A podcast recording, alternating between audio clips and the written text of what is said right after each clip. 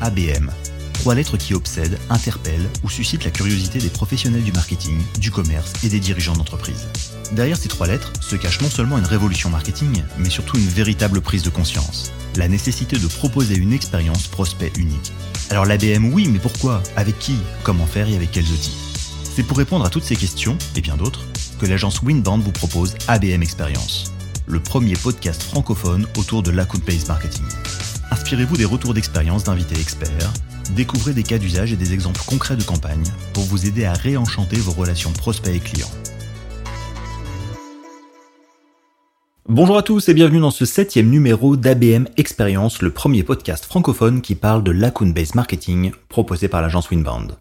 Au programme aujourd'hui, nous allons parler de l'ABM One to Many, une approche très large de l'ABM où vous pouvez être amené à traiter avec des centaines ou des milliers de comptes. Alors évidemment, dans ces conditions, il est difficile, voire impossible, de personnaliser chacune de vos interactions, mais il existe justement des approches spécifiques faites pour l'ABM One to Many. Nous en parlerons également avec notre invité du jour, il s'agit de Léonie de Verdelan, fondatrice et CEO de Jeudi Merci. C'est pas en appelant chaque destinataire par son prénom qu'on fait vraiment de la personnalisation. En fait, euh, envoyer une campagne personnalisée, c'est avant tout envoyer une campagne qui va euh, parler euh, des réels enjeux de sa cible euh, et tomber juste en fait en termes euh, en termes de messages et de problématiques identifiées. donc donc nous notre conseil en fait qu'on ait 100 1000 ou 10 000 personnes à intégrer à une campagne, il faut avant tout pour la personnaliser s'assurer que toutes ces personnes ont les mêmes enjeux, qu'on peut leur parler des mêmes des mêmes problématiques, des mêmes solutions. Et en fait, si si la campagne parle des enjeux quotidiens du destinataire, de fait, elle sera personnalisée. Enfin, nous terminerons cet épisode avec les dernières actualités, nouveautés et bonnes pratiques à connaître autour de l'ABM et du marketing B2B. ABM Expérience épisode 7, c'est parti.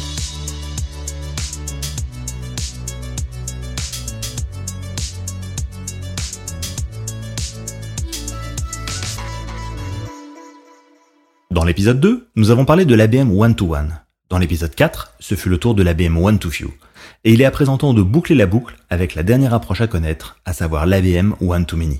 Alors l'ABM One-to-Many, c'est un style d'ABM à large spectre qui s'adresse à des comptes clés pouvant aller jusqu'à 800 ou 1000 prospects à adresser.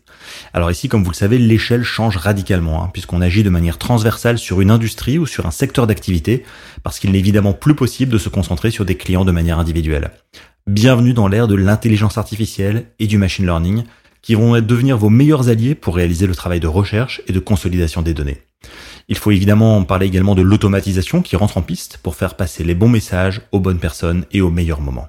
Pour souligner cette échelle, on parle aussi parfois d'ABM programmatique. Et pour naviguer dans cet univers qui impose une scalabilité importante, il est courant d'avoir recours à un usage très important de la technologie, ce qui peut aussi parfois conduire à un budget de fonctionnement plus élevé que les autres formes d'ABM.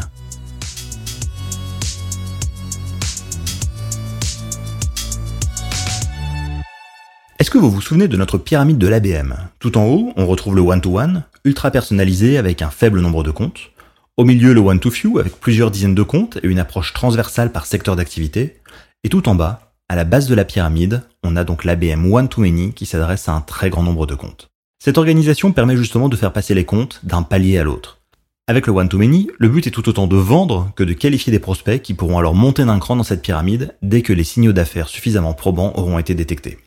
Pour y parvenir, on a généralement quatre grands outils qu'on utilise pour s'adresser à ces prospects en mode programmatique. Le premier, ce sont des campagnes d'outbound marketing, c'est-à-dire c'est l'envoi de courriers, de box cadeaux, d'échantillons, d'emails, etc. Le second, ce sont des séquences de qualification qui sont faites par des commerciaux qui se concentrent sur la génération de prospects qualifiés. Ce sont d'ailleurs des séquences qui peuvent être externalisées si vous n'avez pas les moyens de les faire directement vous-même. Ce type de commerciaux, on les appelle soit les business development representatives ou les sales development representatives selon la terminologie. Le troisième outil, c'est des campagnes de publicité display programmatique dont les contenus s'affichent sur Internet selon les données collectées en ligne. Et enfin, le quatrième point, c'est la capacité à personnaliser un site web avec un système d'IP tracking. Cela permet à un compte de visualiser un environnement familier lorsqu'il visite votre site web puisqu'il est identifié grâce à son adresse IP. Ainsi, un prospect qui travaille dans la banque, par exemple, verra un contenu personnalisé tourné vers la finance. Un client dans le monde de l'industrie sera orienté vers une page avec des photos, des contenus et des cas clients spécifiques au monde industriel. Avec l'ABM One-to-Many, le contenu est souvent basé sur un contenu existant, repackagé pour un marché particulier. On est ici davantage sur un contenu générique, qu'il s'agisse d'articles de blog, de livres blancs, de webinaires, d'infographies, de podcasts, qui doit convenir à l'ensemble de vos prospects. Ensuite, plus un compte monte dans la pyramide, plus le contenu est personnalisé et plus il est spécifiquement créé selon les points de contact. Alors comment réussir votre stratégie d'ABM One-to-Many la première chose à savoir, c'est que les fondamentaux sont les mêmes, que ce soit pour le one-to-one, le one-to-few, le one-to-many. C'est-à-dire qu'il faut un alignement entre marketing et commerciaux, des données pertinentes et actualisées capables de circuler librement, un contenu de qualité et l'utilisation d'outils marketing digitaux, le tout avec un effort de business intelligence. Avant de se lancer dans le one-to-many, il est toutefois recommandé de bien maîtriser les règles du one-to-one. En fait, en commençant par le haut de la pyramide, vous pouvez prendre le temps de former vos équipes, de mettre en place une organisation performante, d'avoir accès aux bonnes données et d'être équipé des bons outils. Ensuite, vous pouvez redescendre d'un cran vers le one-to-few, et enfin, vous pouvez vous lancer vers le one-to-many qui sera votre troisième tiers. Autrement dit, les très nombreux comptes clés qui ont besoin de temps pour être travaillés. La data est au cœur de toute stratégie d'ABM one-to-many. Et pour parvenir à collecter et utiliser cette donnée, il est important de ne pas mettre tous vos œufs dans le même panier.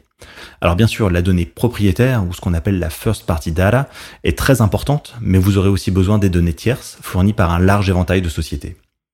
Toutes ces solutions utilisent des méthodologies variées, qui ont des forces et faiblesses différentes et qui ont souvent une couverture qui dépend des marchés spécifiques. Travailler avec plusieurs partenaires vous donne alors plus de choix, plus de stratégies à tester et en fin de compte, plus de possibilités pour affiner votre ciblage audience selon les marques, les produits et les marchés.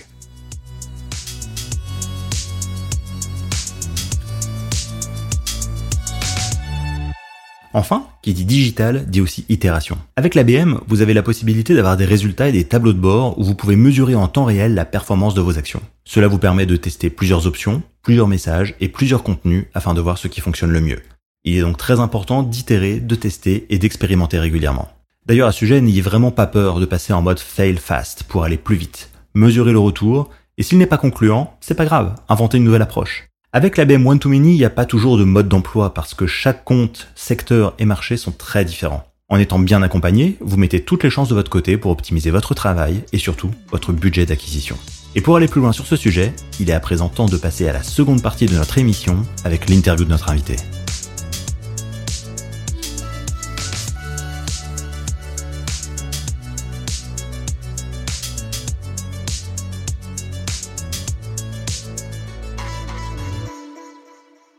Bonjour Léonie de Verdelan, vous êtes fondatrice et CEO de Jeudi Merci. Alors juste avant de commencer, est-ce que vous pouvez nous expliquer un peu ce qu'est Jeudi Merci et ce que vous faites? Bonjour Julien. Alors oui, en effet, j'ai fondé Jeudi Merci euh, en 2020. Euh, l'idée derrière Jeudi Merci, c'est qu'aujourd'hui, toutes les entreprises font du marketing de la même façon en tout cas via les mêmes canaux, que ce soit euh, des emails, de la pub sur Google, sur les réseaux sociaux. Et du coup, on assiste à une surcharge de ces canaux parce que tout le monde les utilise. Euh, et l'impact, c'est que les, consommateurs se sentent, euh, se sentent de plus en plus spammés et ont du mal à prêter de l'attention aux notifications et aux sollicitations des marques parce qu'il y en a trop.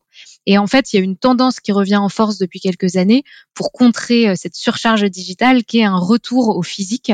Euh, les marques se remettent à envoyer des euh, des jolies cartes imprimées, des livres blancs version papier, des petites attentions tout au long du cycle de vente. C'est super efficace parce que les taux de réponse sont dix fois supérieurs. ça permet de créer beaucoup plus de liens avec son audience. Mais ça peut être compliqué à mettre en place. Et chez Jeudi Merci, on simplifie l'utilisation de ce canal physique.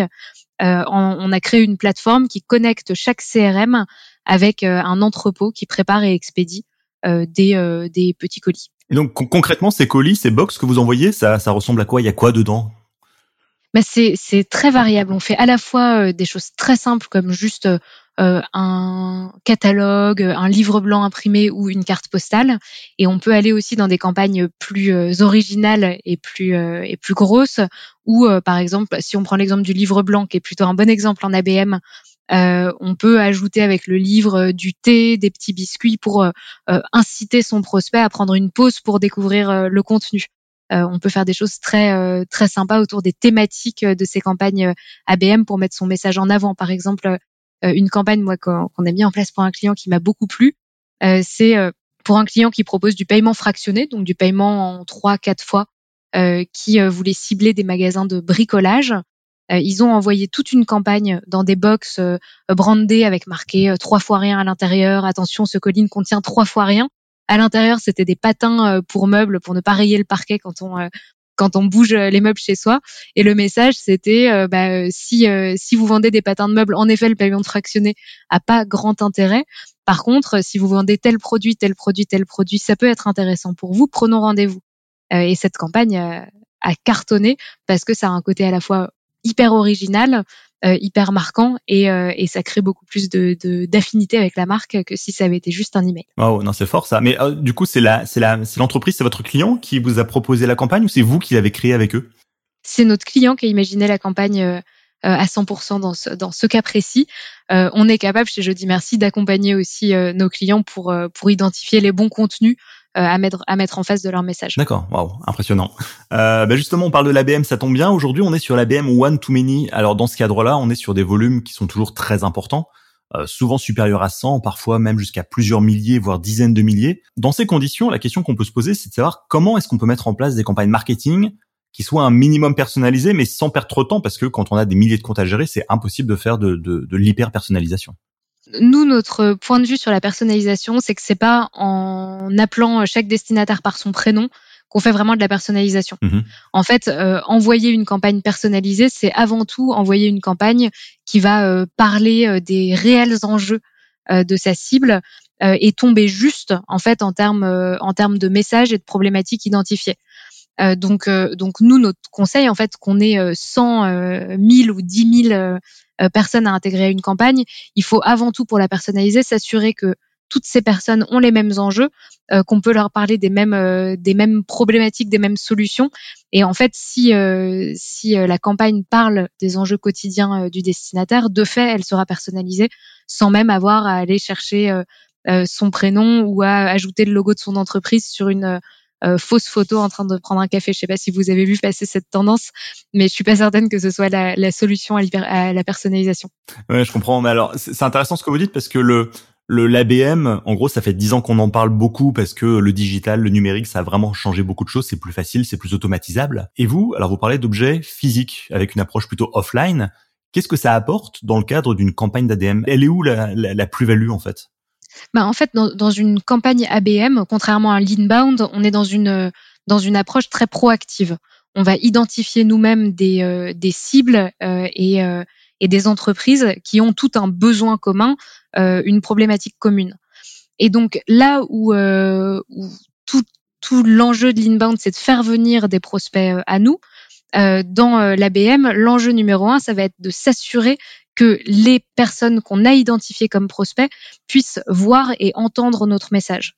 Donc on est vraiment sur un enjeu de, euh, se faire entendre alors que la personne en face, a priori, ne connaît pas notre solution et n'a pas demandé euh, à être prospectée. Donc on doit être beaucoup plus, euh, beaucoup plus actif, peut-être plus pushy, même si c'est pas le bon terme, mais en tout cas trouver des moyens détournés pour pour obliger et pour mettre son message devant les yeux de la personne qu'on a ciblée. D'accord. Mais alors pour faire ça, j'imagine qu'il y a des, des systèmes de séquences, d'automatisation, des scénarios d'envoi peut-être? Peut-être pouvez nous donner quelques exemples? Bah exactement, ça c'est ça c'est euh, c'est notre expertise. Euh, L'idée c'est que il ne faut pas qu'un envoi physique soit plus complexe que l'envoi d'un email. Euh, Aujourd'hui, on est habitué à appuyer sur un bouton et qu'une séquence entière se lance, mmh euh, intégrant plusieurs canaux. Euh, et il faut pas que ce soit différent pour un canal physique. Donc avec un outil comme euh, Je dis merci, en fait la séquence peut être programmée une bonne fois pour toutes au début de la campagne et que on assiste à une suite d'emails, de d'envoi de colis. Quand le colis est livré, un rappel dans le CRM pour que un sales passe un petit coup de fil et sache si le colis est bien arrivé.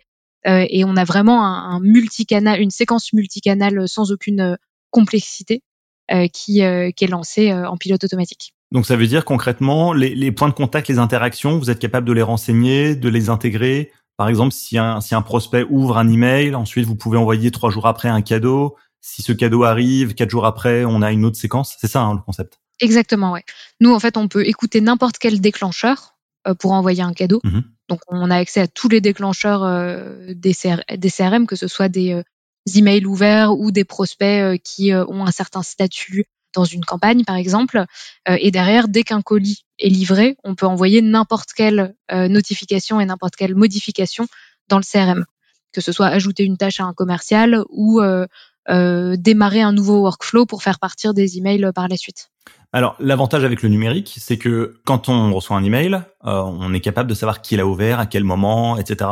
Avec un cadeau physique, on peut pas vraiment savoir. On sait qu'ils l'ont reçu, mais on sait pas s'ils l'ont ouvert, ce qu'ils en ont pensé, comment ils ont réagi, etc. Bah, on a on a deux solutions à ça. La première, c'est que quand on reçoit quelque chose, il y a il y a un aspect émotionnel qui rentre en jeu. On se sent valorisé. Et donc, il y a, il y a beaucoup de personnes qui, euh, qui disent merci ou qui contactent la personne pour dire j'ai bien reçu votre colis. Ça, si on, on fait des colis euh, très euh, personnalisés dans le sens où ils sont très bien pensés, qu'ils ont un aspect assez artisanal, on peut vraiment jouer sur ce, vecteur. Et derrière, on a aussi une solution de call to action sur les envois physiques, où en fait, à chaque fois qu'un colis est envoyé via notre solution, il est accompagné d'un QR code qui correspond au call to action.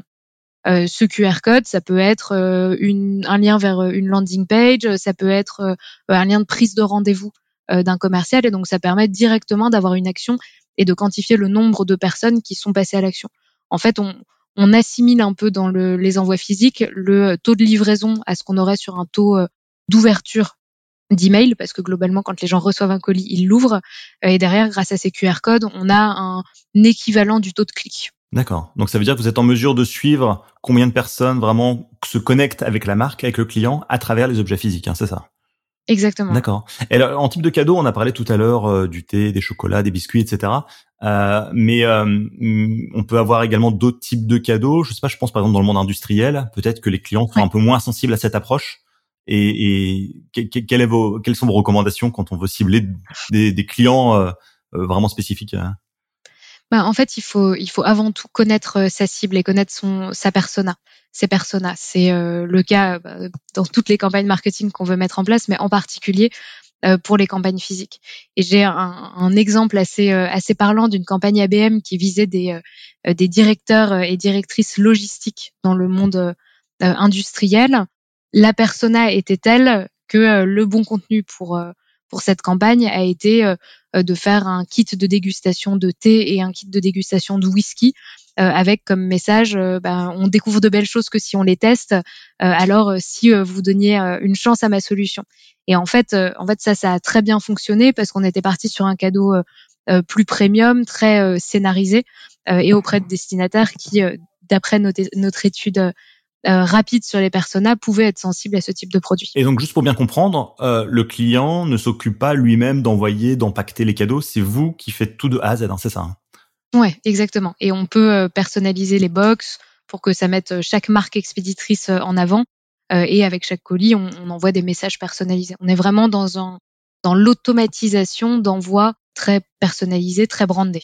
Et ça, ça fonctionne bien dans une campagne ABM, évidemment, c'est important. Alors, quand on fait de, de l'ABM one to many, euh, vous en faites aussi certainement. quelles sont les erreurs à éviter quand on a euh, autant de clients, autant de comptes clés à cibler? Quand on fait de l'ABM one to many, l'erreur numéro un, on en a déjà rapidement parlé, mais c'est euh, d'avoir des listes beaucoup trop grandes euh, où du coup il n'y a pas une vraie homogénéité dans les euh, dans les besoins et dans les problématiques à adresser. L'erreur numéro un dans l'ABM, c'est de ne pas assez cibler. on peut être sur du one to many si on est on est certain d'avoir quand même une grande liste de personnes avec des avec des besoins similaires. Et derrière, c'est pas forcément une erreur, mais la clé de la réussite, ça va être le, contenu. Hein, le contenu, que ce soit en inbound ou en ABM, c'est quand même euh, assez clé où il faut qu'on s'assure que ça parle euh, à ses destinataires que ce soit le, contenu mis en avant via des livres blancs, des landing pages ou le contenu envoyé euh, via un, petit colis. Quand on parle d'ABM one to many, parfois on voit le mot ABM programmatique. Alors effectivement, c'est un peu la même chose, euh, c'est même synonyme. mais quand on parle de programmatique, on pense notamment à la publicité, à tout un aspect technologique derrière. Pour vous, qu'est-ce que qu'est-ce que ça signifie? Qu'est-ce que ça implique? Bah, ce que ça implique, c'est que quand on fait du one-to-many, on ne peut pas euh, passer du temps sur chaque euh, cible. Parce que si on se tourne vers du one-to-many, c'est aussi que chaque euh, cible et chaque deal potentiel a une valeur qui n'est pas suffisante pour qu'on mette une personne derrière chaque compte qui suive la campagne de A à Z. Mhm. Donc en fait, pour moi, le problème, le, pro, le programmatique, c'est juste une réponse à un besoin d'automatiser pour gérer un nombre plus important de cibles.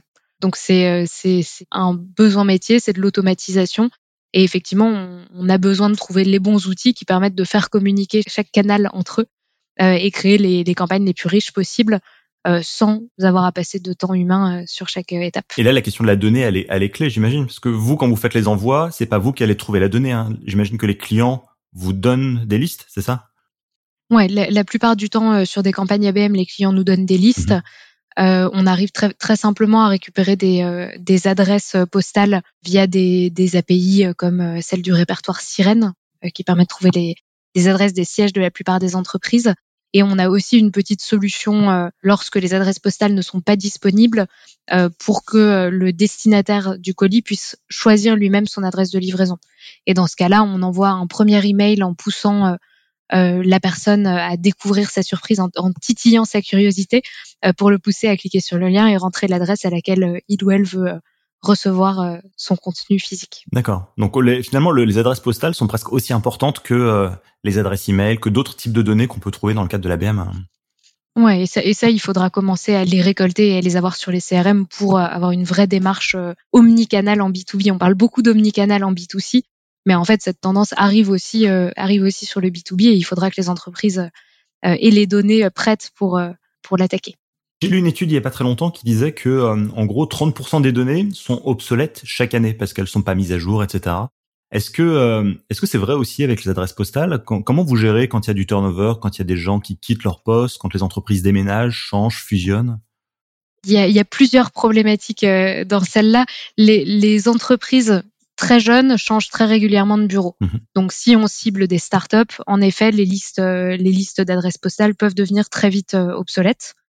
Euh, si on cible des entreprises qui sont plus installées, plutôt plus des, grands comptes, les changements de siège sont quand même plus rares. Donc, le changement d'adresse postale est moins problématique. Par contre, effectivement, les changements de poste, les changements d'interlocuteurs sont eux plus fréquents. Mais du coup, on en revient à avoir une liste de contacts à jour plus qu'une liste euh, d'adresses. Hmm, je comprends. Alors, la, question que, je me posais en préparant l'entretien, c'est de se dire qu'aujourd'hui, avec le digital, on est tous un peu spammés. On reçoit tous parfois des, euh, des dizaines euh, d'emails de commerciaux qui veulent nous vendre des choses au quotidien. Aujourd'hui, l'objet physique vient se démarquer, mais si demain tout le monde fait du physique, est-ce qu'on risque pas d'avoir un peu ce même sentiment et d'avoir deux, trois box, quatre box à ouvrir chaque semaine? Comment on fait pour se démarquer dans ce milieu? Bah, en fait, dans les, dans les faits, le physique, c'est un canal qui est, euh, qui est plus coûteux pour chaque individu, mhm. donc qui pousse à faire moins mais mieux. Donc, on, je, je, ne pense pas qu'on qu'on assistera aux dérives qu'il y a eu sur les emails. Aujourd'hui, je pense qu'on reçoit tous une cinquantaine d'emails de prospection euh, chaque jour euh, qui sont à peine personnalisés. Pour le physique, il y a un tri qui se fait qui est qu'on peut pas se permettre de mal cibler ou de mal euh, réfléchir à ces campagnes euh, à ces campagnes physiques parce qu'on a besoin d'un retour sur investissement derrière. Donc on, restera toujours dans des volumes qui sont euh, qui sont raisonnables et a priori avec des messages qui sont beaucoup plus adaptés à ce que l'on fait parce que l'entreprise se sera mieux renseignée en amont et aura mieux ciblé ses destinataires. Est-ce que vous, vous recevez des box de clients, enfin d'entreprises qui aimeraient vous compter parmi, parmi leurs clients? Pour l'instant, moi, je, je, reçois plutôt des box de, de fidélisation, euh, notamment avec des cabinets de recrutement. Euh, en prospection, euh, en prospection, pas tant que ça, mais euh, si euh, une équipe veut, si une entreprise veut nous avoir par, euh, parmi ses clients, ça peut être une bonne façon de, de capter mon attention en tout cas. ok. Euh, alors quand on parle d'ABM one to many, il y a un point qui est hyper important évidemment, c'est l'alignement entre les équipes commerciales et les équipes marketing. Or dans les entreprises, c'est pas un sujet qui est inné et ça prend du temps parfois. Il faut former les gens, il faut les acculturer à tous ces processus d'ABM. Comment est-ce qu'on fait selon vous pour accélérer ce processus? Vous avez quelques conseils et bonnes pratiques à partager? La clé, c'est l'échange, c'est d'avoir des réunions euh, communes, des objectifs communs pour que les entreprises ne travaillent pas chacune dans leur euh, dans, leur coin. Euh, nous, ce qu'on fait en, interne chez Jeudi Merci, c'est que on mixe vraiment les deux équipes et on les on les fait collaborer sur ce type de campagne. C'est-à-dire que nos commerciaux identifient les les sujets à aborder, les les secteurs à prospecter. Le marketing propose des solutions créatives et des campagnes euh, pour, euh, pour activer les cibles en question, euh, les commerciaux les, les activent et les suivent au quotidien. Et donc en se renvoyant la balle, on arrive à assez bien aligner les équipes parce qu'elles savent quelle valeur apporte l'autre équipe et communiquent énormément pour suivre le statut de chaque de chaque campagne qui est faite. Il n'y avait pas trop de résistance au début, les, parce que les commerciaux se disent un peu c'est c'est mon domaine, la vente, pour qu'est-ce que vient faire le marketing dans cette histoire, etc.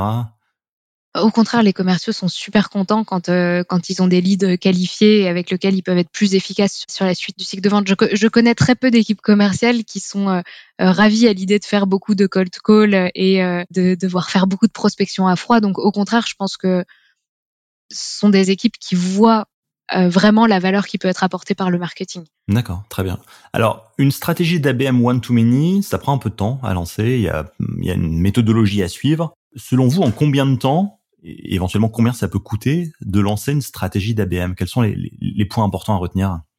Sur l'ABM euh, One to Many, pour moi, il y a une première phase euh, qui, euh, selon les entreprises, peut durer entre deux semaines et un mois, mais qui est déjà de savoir qui on veut cibler, quel message on veut faire passer. Une fois qu'on sait qui on veut cibler, qu'on sait quel message on veut faire passer, il faut définir ses objectifs. Donc que les équipes commerciales et marketing soient bien au clair sur ce qu'on espère avoir comme euh, nombre de leads et derrière comme nombre de signatures pour pouvoir suivre si la campagne a été efficace. Une fois que ça c'est fait, qu'on sait ce qu'on veut atteindre auprès de quelle cible, euh, il y a une étape de création de contenu, euh, à la fois le contenu des emails, le script des calls qui seront potentiellement passés et les contenus les contenus plus physiques qu'on pourrait vouloir envoyer.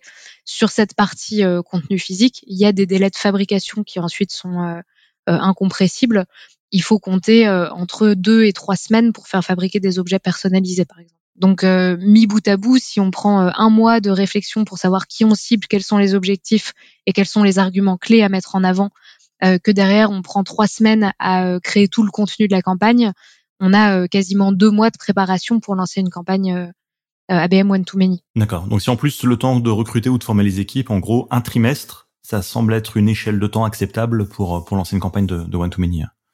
Oui, et il vaut mieux miser sur la qualité que sur euh, que sur la quantité. Mmh et euh, avoir une euh, un secteur ou une verticale client qui est ciblée par trimestre de façon de façon très précise et, très originale, ça peut déjà être être vraiment efficace pour générer du pipe et augmenter et augmenter le business. Alors, le, dernière question, le, one to many fait souvent un peu peur parce que il y a beaucoup de technologie derrière, parce qu'on cible pas directement les bonnes personnes, etc. Quel message est-ce que vous voulez faire passer aux personnes qui aimeraient se lancer dans le one-to-many mais qui n'osent pas forcément parce qu'elles ne savent pas par quel bout prendre le sujet? Je pense que la, la, la bonne façon de, de commencer, c'est vraiment de définir ses objectifs, de savoir si, si on a un objectif commercial euh, plutôt sur euh, sur du SMB, sur des secteurs euh, très euh, très spécifiques avec une persona bien définie, bah, l'ABM One to Many peut être vraiment une solution une solution clé pour se développer. Pour autant, toutes les entreprises euh, n'ont pas forcément intérêt à faire du one-to-many. Une entreprise qui cible du, euh, du très grand compte, en fait, la BM one-to-few, one-to-one, euh, peut être aussi beaucoup plus adaptée. Donc, on n'a pas les mêmes outils à mettre en face.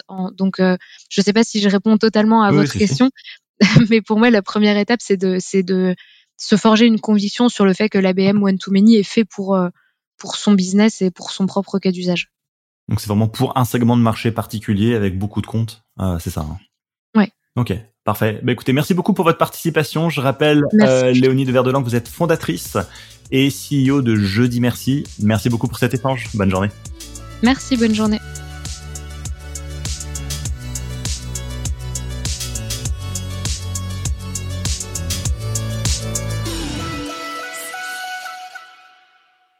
Dans un monde qui évolue vite, il est important de se tenir informé des nouveautés, des tendances et des bonnes pratiques autour de l'ABM. Notre comité éditorial passe en revue tout ce qui sort sur le sujet de l'ABM, en français et en anglais, afin de sélectionner pour vous les meilleures informations susceptibles de vous intéresser. Voici donc le moment de notre revue de presse.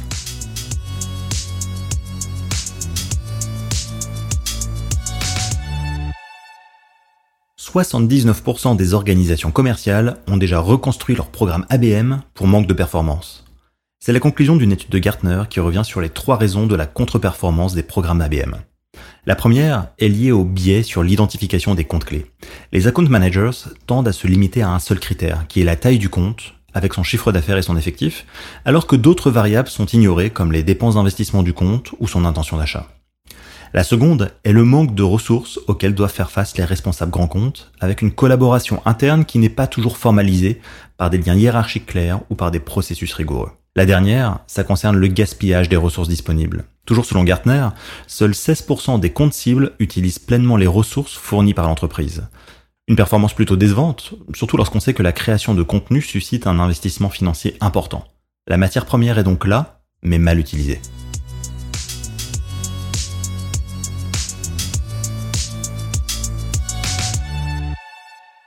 Nous avons eu le plaisir d'accueillir Benoît Marcelin, directeur général de nomination dans le précédent épisode d'ABM Experience, celui qui était consacré à la business intelligence.